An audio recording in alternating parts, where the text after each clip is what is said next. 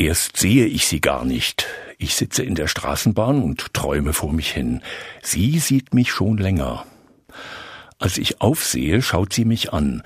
Die junge Frau hat das Down-Syndrom. Sie lacht und zwinkert mir zu. Ich zwinkere zurück. So machen wir das ein paar Mal, freuen uns an uns selbst. Dann steigt sie aus, geht an mir vorbei und sagt, Tschüss, ich bin Helena.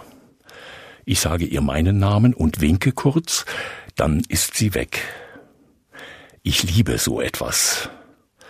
Zwei sehen sich an und freuen sich über sich oder über das Leben, das Wetter. Zwei sehen sich und sind kurz einverstanden mit dem Leben, wie es ist. Ein Glück ist das.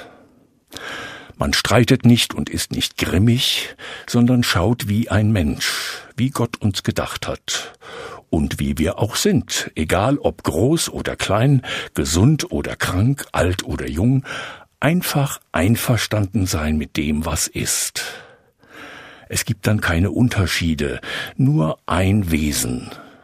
Wir sind bedürftig nach Zuwendung, nach Freundlichkeit zueinander. Wer weiß, wo Helena jetzt ist? frage ich mich auf dem Rest der Fahrt. Geht sie einkaufen oder zum Friseur? Ist vielleicht ihre Arbeitsstelle in der Nähe? Ich habe ihr Gesicht noch immer vor Augen.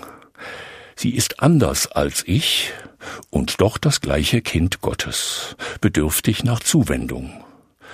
Zum Glück hat sie angefangen mit Zwinkern und Lächeln. Sie hat mir etwas beigebracht. Freundlich sein geht immer und tut nur gut. Man ist dann mal kurz einverstanden mit dem Leben,